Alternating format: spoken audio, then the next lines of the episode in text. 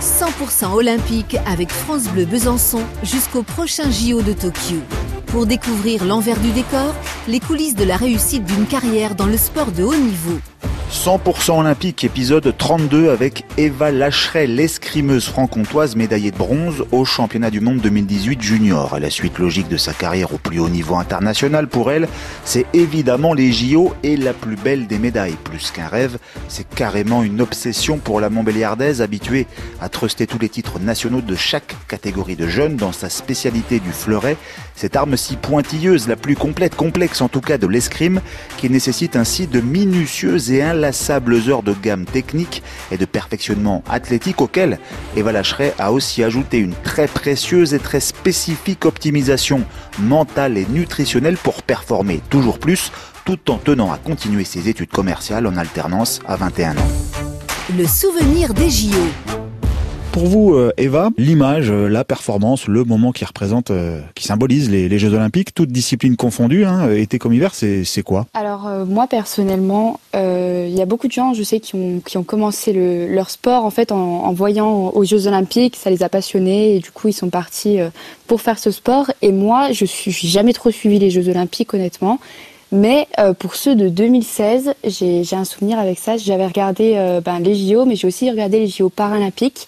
Et en fait, mon souvenir, il est surtout euh, à ce niveau-là, parce que j'avais vu euh, un homme, alors honnêtement, je me rappelle pas de son nom, mais euh, qui tirait à l'arc et il avait pas de bras. En fait, il faisait avec ses jambes et ça m'a, mais ça m'a vraiment bluffé. Et donc vraiment, c'est ça mon souvenir. Je, sais que c'est pas trop regardé les, les, Jeux paralympiques et je trouve ça dommage parce que c'est vraiment très, bah, très impressionnant, très bluffant. Ça m'impressionne encore plus, sûrement que que les athlètes olympiques non paralympiques.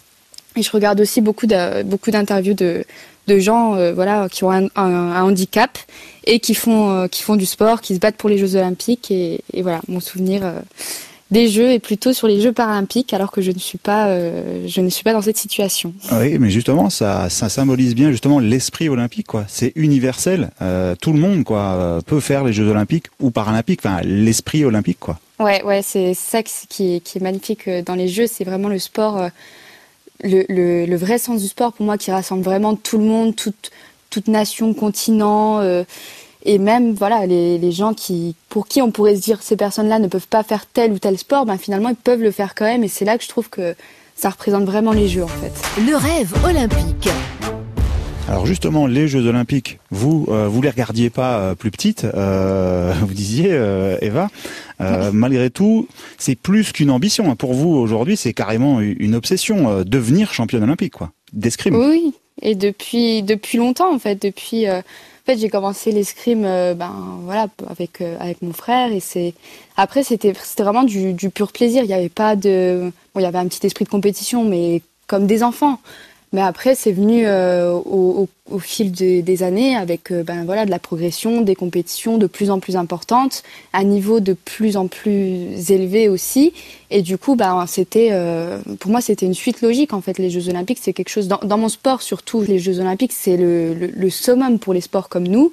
Et c'est vrai que du coup, pour moi, c'était la, suite logique, c'est le chemin, euh, le chemin parfait en fait. Avec notamment, accessoirement, quand on est français ou française comme vous, et franc-comtoise, Eva Lacheret, Paris 2024, euh, ça plus que les autres JO, c'est il faut surtout pas les rater, ceux-là. Il faut y être, il faut en être. C'est ça, c'est en France, c'est une chance hein, pour ma génération de pouvoir faire des jeux en France, à Paris, avoir voilà tout le monde, tous ses proches en fait vraiment près de soi, qu'ils soient même sur place ou pas sur place, on sait qu'ils sont vraiment pas loin et, c'est très important, je pense. De, de, toute façon, euh, faire les jeux en le 2024, 2028, etc. Mais c'est vrai que, ouais, c'est, c'est, oui, comme vous l'avez dit, une obsession. C'est, pour moi, c'est même plus qu'un objectif. Je veux dire, c'est un but euh, normal en fait. Je, je, veux que ce soit fait. Genre, je peux même pas dire que j'en rêve. Maintenant, j'en suis à un stade où je, je veux les faire. Et donc, pas juste les faire, on est d'accord. Euh, faire ah au moins une médaille et sinon la plus belle. Ah bah oui, bien sûr, on n'y va pas non plus pour, euh, pour regarder ce qui se passe. Hein. On y va pour, pour les faire pour de vrai et pour gagner. Et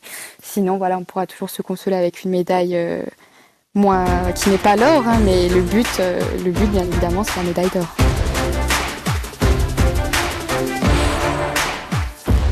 Dans votre discipline, parce qu'on parle d'escrime en général, il y a plusieurs euh, formats. Hein. Vous, c'est le, fleuret, donc Eva Lacheret. Juste pour resituer par rapport aux autres spécialités, le, fleuret, c'est pourquoi avoir choisi le fleuret déjà et, qu'est-ce que c'est que le fleuret? Alors, à l'escrime, euh, il y a trois armes. Donc il y a le fleuret, le sabre et l'épée.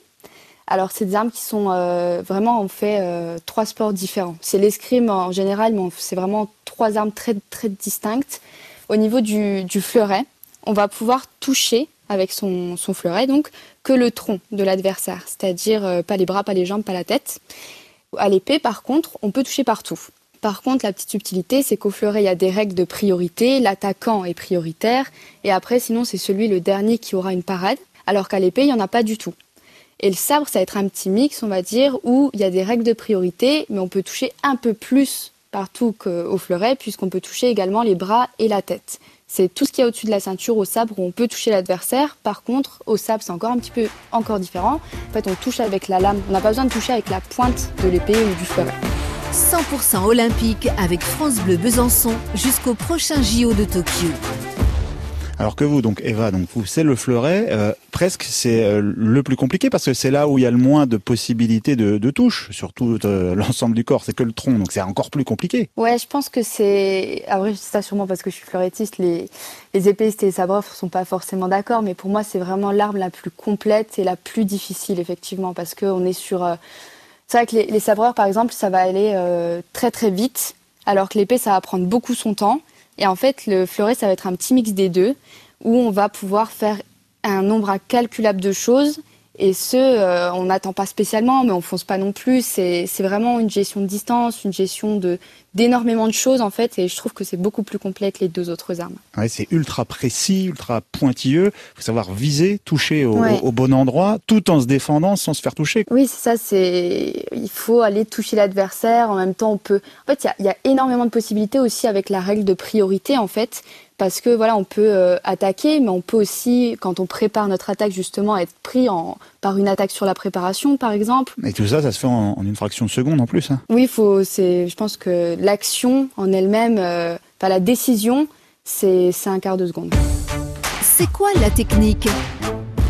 Donc il faut euh, savoir le gérer. Et comment on sait le gérer, bah tout simplement c'est quoi?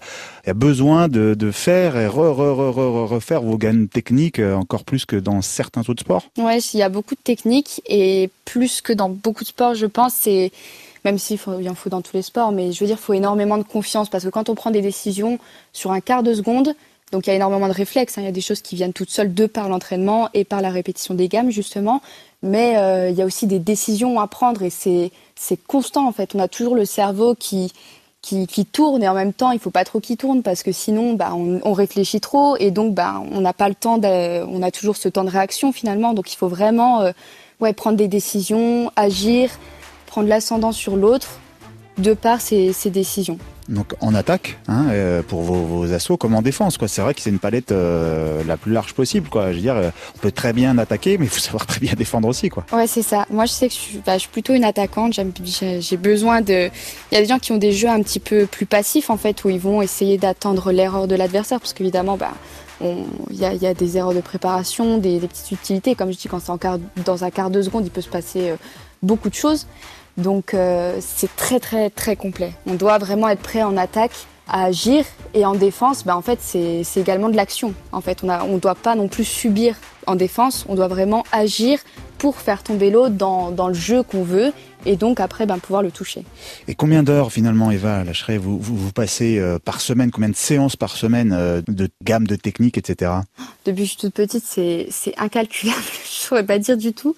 Mais c'est vrai que depuis maintenant, euh, je dirais que je suis cadette, j'avais 16 ans, ça fait, ça fait à peu près 5 ans, on va dire, que je suis vraiment tous les jours à part le dimanche, mais tous les jours à l'entraînement. Alors après, il y a des, des, jours un peu plus complets que les autres.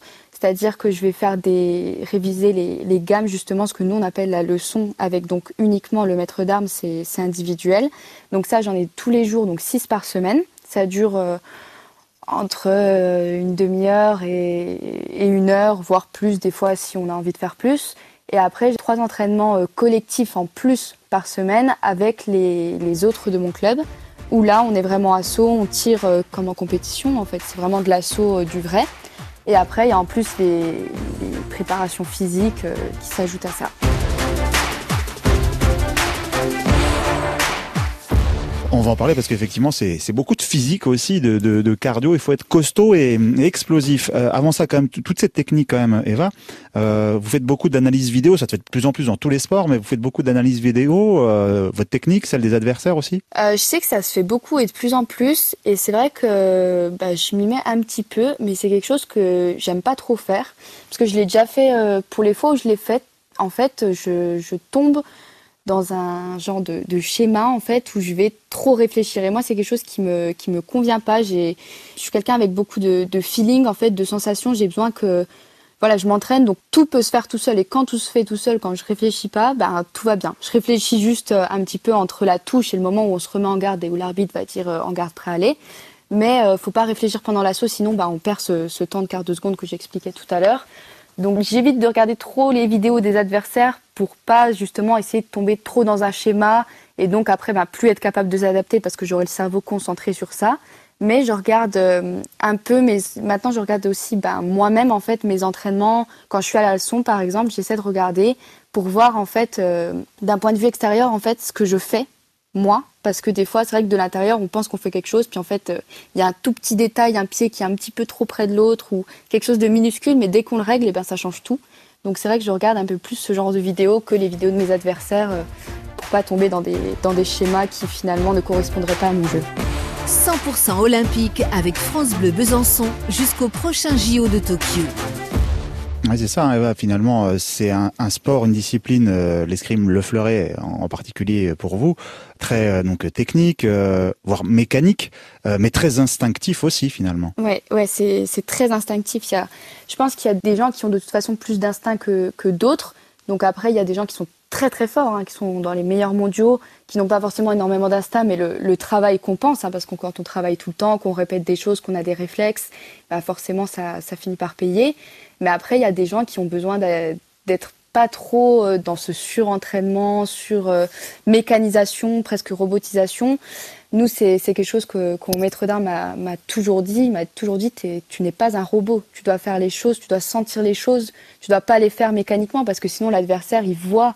Il suffit que l'adversaire en fait capte le, le réflexe, le programme, qui est mécanique, voilà, capte le programme et il a juste à, à, le déjouer, puis à partir de là, ben, on est perdu en fait. Donc en fait, rester dans ses sensations, son feeling, on, on voit beaucoup plus de choses, on agit plus facilement, avec un peu de confiance, on agit plus facilement, et ça, on, on est capable de s'adapter à énormément de choses en fait, finalement, comme ça. Et pour toucher euh, au mieux, le plus efficacement euh, possible, Eva, faut aussi avoir euh, un très bon œil, hein, et même deux très bons yeux, c'est mieux, pour tout voir, tout sentir, tout anticiper justement. Ouais, ouais, faut c'est une vision globale en fait. Je pense que le, plus important, je dirais, ça serait la, gestion de la distance parce que c'est ça qui fait tout.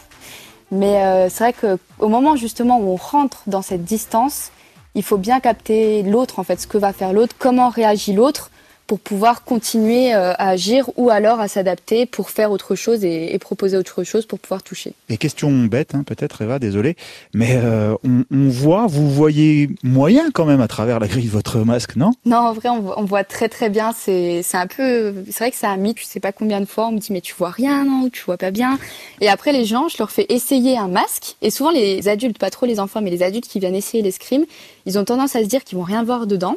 Et après, une fois qu'ils mettent le masque, ils disent ah oui, en fait, finalement, euh, on voit bien. après, oui, c'est sûr que quand on n'a pas le masque, on voit quand même un peu mieux. On voit. Oh, rassurez-moi, oui. On, voit nickel. Mais euh, mais quand on a le masque, euh, je veux dire, ça ça ne gêne pas quoi. Ça perturbe pas la vue. La préparation mentale. Oui, puis accessoirement, c'est aussi pour protéger, quoi. Oui, c'est pas, on, ne pourrait pas, on pourrait pas tirer sans masque, sinon je pense qu'il y aurait pas mal d'accidents et, et d'œils crevés, à mon avis. Et euh, Eva, euh, ça, ça prend euh, énormément de concentration. Du coup, donc ce, ce, combat, cette technique, cette, ce regard en permanent sur l'adversaire aussi, ça prend beaucoup, énormément donc de concentration, d'influx nerveux. Exactement. L'influx nerveux, chez nous, c'est, enfin de toute façon, dans le sport d'opposition, je pense en général, même sans parler des sports de combat, dès un instant qu'on fait un sport d'opposition, il y a quelqu'un d'autre en jeu et donc, on est obligé d'être tout le temps concentré parce que la personne en face peut proposer n'importe quoi à n'importe quel moment. Et donc, on est obligé d'être toujours, toujours, toujours focus. Et je pense que c'est ça c'est une des choses les plus compliquées, et notamment pour les enfants. Il y a des enfants qui sont très forts, mais qui sont pas, hum, de par leur entraînement, qui sont pas encore capables d'avoir un afflux nerveux euh, stable, on va dire, sur toute une journée.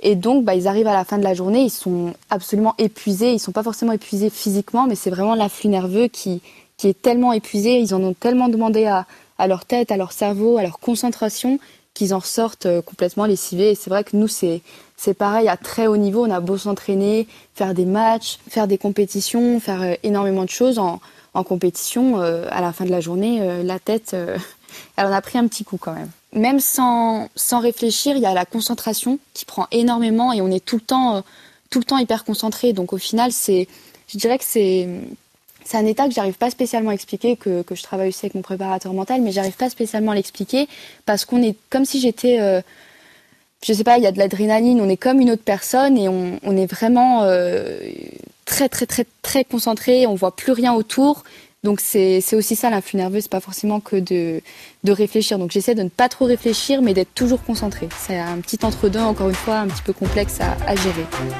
100% olympique avec France Bleu Besançon jusqu'au prochain JO de Tokyo. Donc vous travaillez avec un préparateur mental, c'est indispensable pour performer encore plus euh, dans vos disciplines du, du fleuret, Eva Lacheret? Honnêtement, je, je pense que c'est important. Je ne le pensais pas spécialement avant. Mais euh, de plus en plus, je me rends compte que ça peut servir. Alors après, moi, je suis. C'est vrai que je suis pas hostile à ce genre de choses, mais j'essaie toujours de, rester moi-même, de penser de par moi et de par mon, mon instinct, surtout de ne pas le perdre. Et du coup, ça me sert surtout dans, dans des exercices de reconcentration. Quand justement en match, je vais perdre un petit peu la concentration, perdre un peu le fil, j'essaie de me, me retrouver de par les exercices de préparation mentale que je fais et donc de me refocaliser et de pas être euh, bah, quand je vous disais tout à l'heure que j'étais euh, qu'on était dans un état un petit peu différent de justement pas sortir de cet état et de me regarder tirer d'être vraiment focus d'être dans le match d'être dans l'instant présent. Et c'est ça surtout qu'on travaille avec mon préparateur mental d'être vraiment dans l'instant présent pas avant pas après pas à côté être vraiment focus sur le moment sur ce que je suis en train de faire sur ce qui se passe et c'est tout et vous travaillez comment? Quel type d'exercice justement pour euh, perfectionner, optimiser cette concentration euh, optimale pendant euh, tout un, match? Bah, En fait, on fait, avec le préparateur mental, on fait pas mal de choses très différentes. Je pense qu'à chaque séance, on fait quelque chose de, très différent.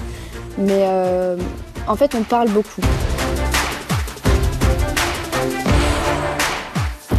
Et le fait de parler, on se rend compte de plein de petites choses, de plein de petits détails et on essaye aussi de reformer un peu le, le, moment où je suis en match et on essaie d'analyser les moments où justement je suis plus vraiment dans l'instant présent et de voir comment on pourrait se remettre dans l'instant présent. Alors c'est tout simplement de penser à quelque chose. C'est vrai que nous on a travaillé, euh, ça peut paraître bête pour ceux qui qui sont pas dans le sport ou peut-être même ceux qui le sont, mais c'est vrai qu'on essaie de moi j'essaie de penser à, à, un animal que, que oui.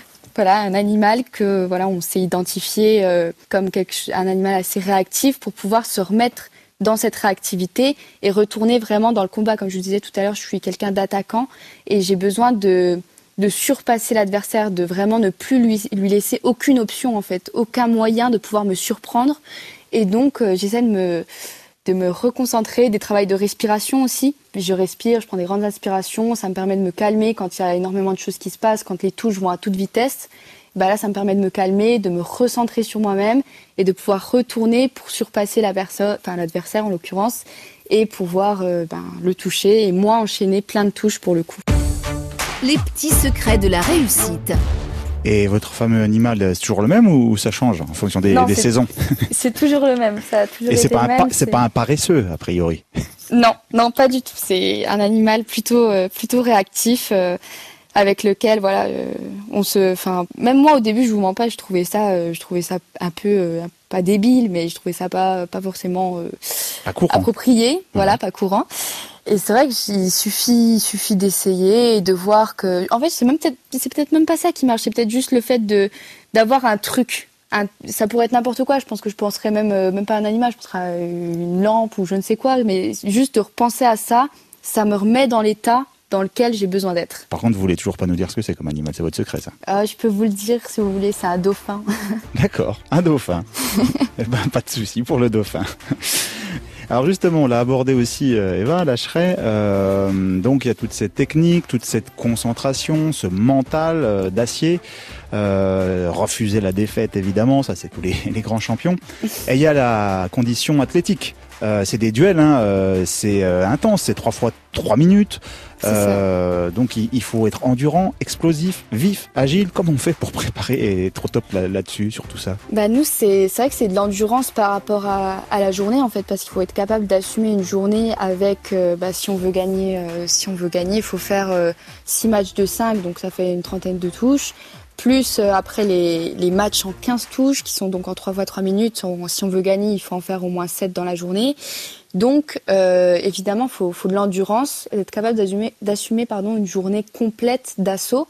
Mais en fait, vu que c'est 3 fois 3 minutes, ça revient un petit peu à, à ce qu'on peut trouver à la boxe. C'est surtout du fractionné, en fait. Parce qu'on va, c'est 3 fois 3 minutes, mais on a aussi les temps où ben, on met la touche et donc on revient à notre ligne de mise en garde et où là, ben, l'assaut va recommencer. Et donc là, on a à peu près 15 secondes. Donc on va dire qu'on doit avoir... Euh, 25-30 secondes d'assaut et après 15 secondes de répit. Et ça recommence, ça recommence ça pendant 3 minutes. Après on a une minute de pause et ça recommence 3 minutes encore. La préparation physique. Et donc c'est surtout du travail de fractionner qu'on fait en préparation physique euh, à l'escrime en l'occurrence. Après, il faut faire évidemment du travail d'endurance pour être capable bah, d'assumer d'autres choses évidemment, mais c'est surtout du fractionné que nous on travaille. Du coup, à l'entraînement, euh, c'est pas que euh, en, duel, en match, c'est du travail spécifique au niveau de, la préparation physique? Oui, oui. Alors je fais des, on a bah, bien évidemment les matchs à l'entraînement qui vont nous mettre dans dans cette condition bah, de 3 fois 3 minutes et d'endurance de 15 secondes de, repos, 30 secondes d'assaut. Mais on a enfin, je fais également du travail de préparation physique à côté, donc ça va être tout ce qui est bah, les, abdominaux, euh, les travails en muscu, euh, le travail euh, des pieds, parce que nous on a besoin de, beaucoup d'appui aussi à l'escrime.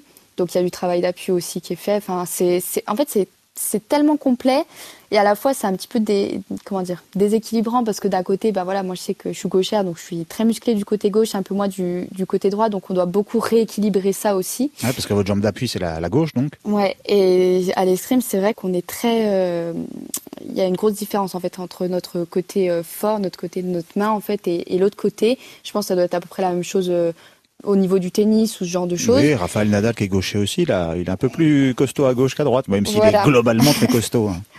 Et je pense qu'il fait quand même du travail de rééquilibrage, mais euh, malgré ça, bah, il y a toujours un côté plus fort, mais on est obligé de, de rééquilibrer bah, déjà pour être fort un peu des, des deux côtés, mais aussi pour euh, bah, des, des, soucis de, de, santé plus tard et de, de problèmes. Voilà, on peut avoir des problèmes de dos, de, de bassin, tout ce genre de choses, parce qu'on est d'un côté, on, va être très musclé et de l'autre un peu moins, donc forcément, ça, ça pose quelques petits soucis.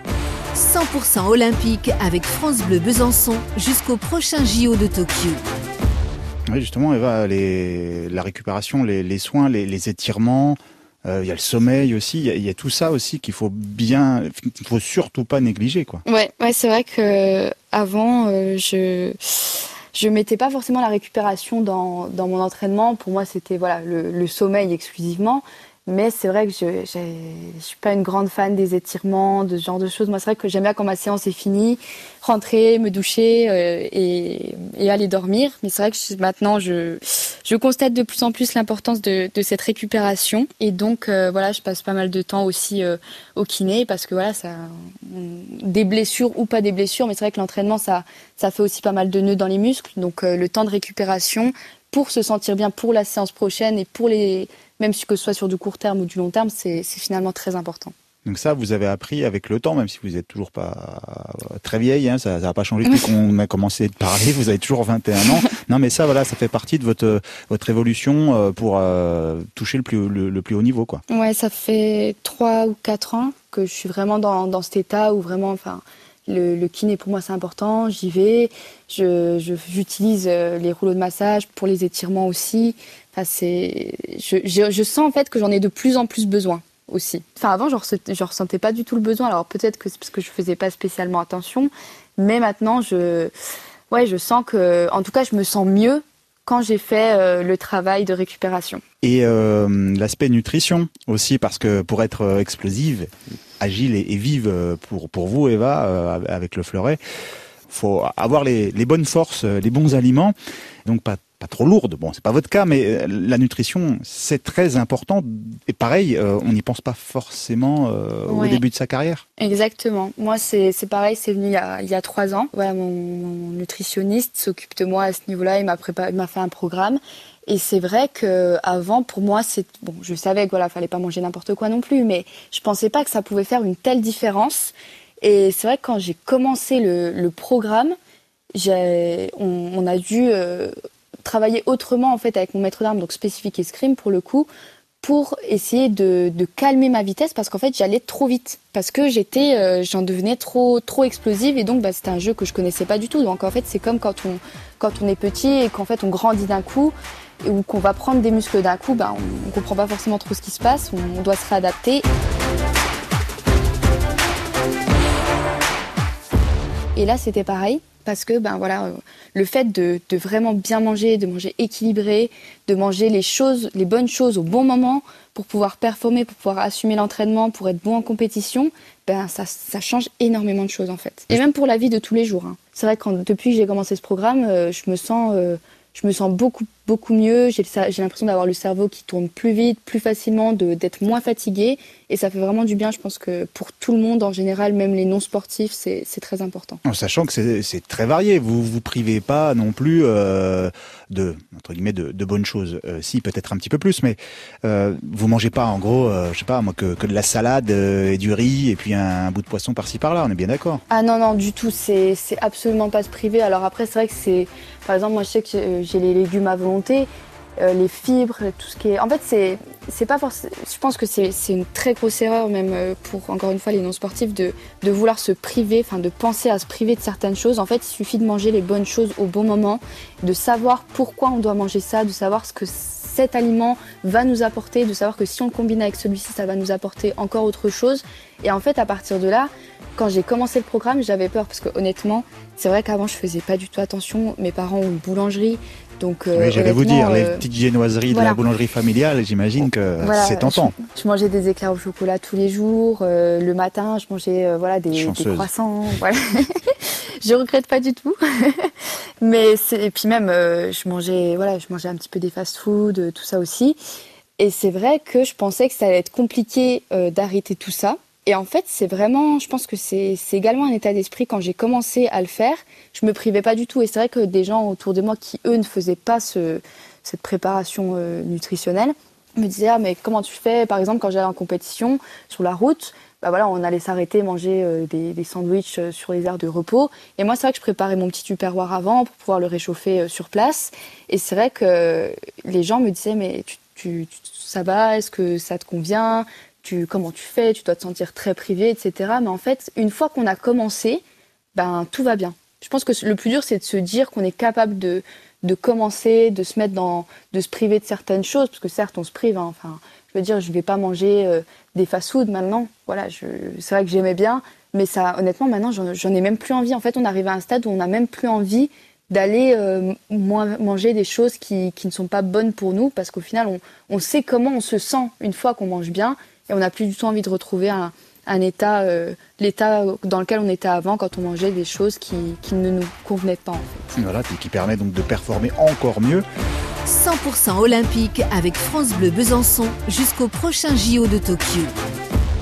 Mais justement, vous, Eva, vous pouvez pas encore être uniquement pour l'instant escrimeuse euh, professionnelle, vivre uniquement de votre sport, quoi. Vous êtes encore non, étudiante, non. quoi. Ouais, non, non, du tout. Et, et à l'escrime, il y en a très très peu qui ne font que de l'escrime et qui n'ont pas de, métier à côté parce que euh, voilà nous on n'a pas on n'a pas de salaire. Et même ceux qui sont payés je, je parle en général hein, qui sont voilà payés par leur club qui touchent un salaire pour ça euh, ils touchent pas un salaire euh, qui leur permettrait de, vivre quoi. Donc euh, de toute façon on est obligé de, de, faire des études à côté de travailler.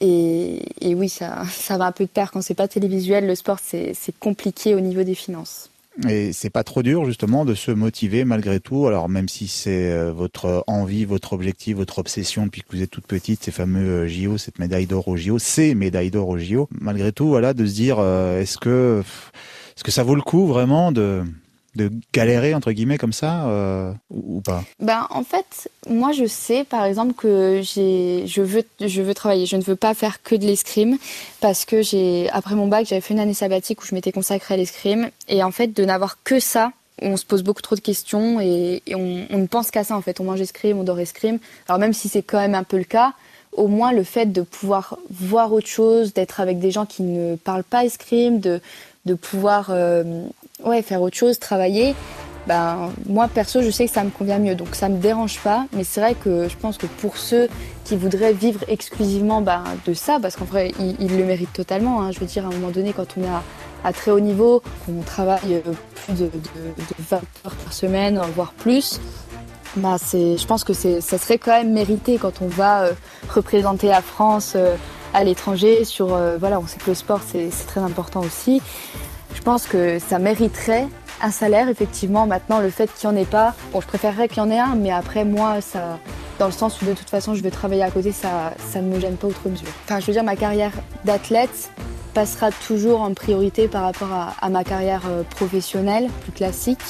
En tout cas, tout le temps de, cette carrière d'athlète, euh, effectivement, ça passera toujours en priorité sur tout. Mais malgré tout, euh, voilà, je veux quand même avoir euh, une autre carrière en parallèle. Mais aussi une médaille d'or olympique, quoi. Au moins une. Ah oui, ah bah oui, c'est primordial pour moi. 100% olympique, les coulisses de la performance des sportifs franc-comtois au JO, un podcast proposé par Julien Laurent et la rédaction de France Bleu Besançon. Mixé et réalisé par Christian Leroy. 100% olympique, un nouvel entretien chaque semaine, à écouter sur francebleu.fr Besançon et à télécharger sur l'appli mobile Radio France.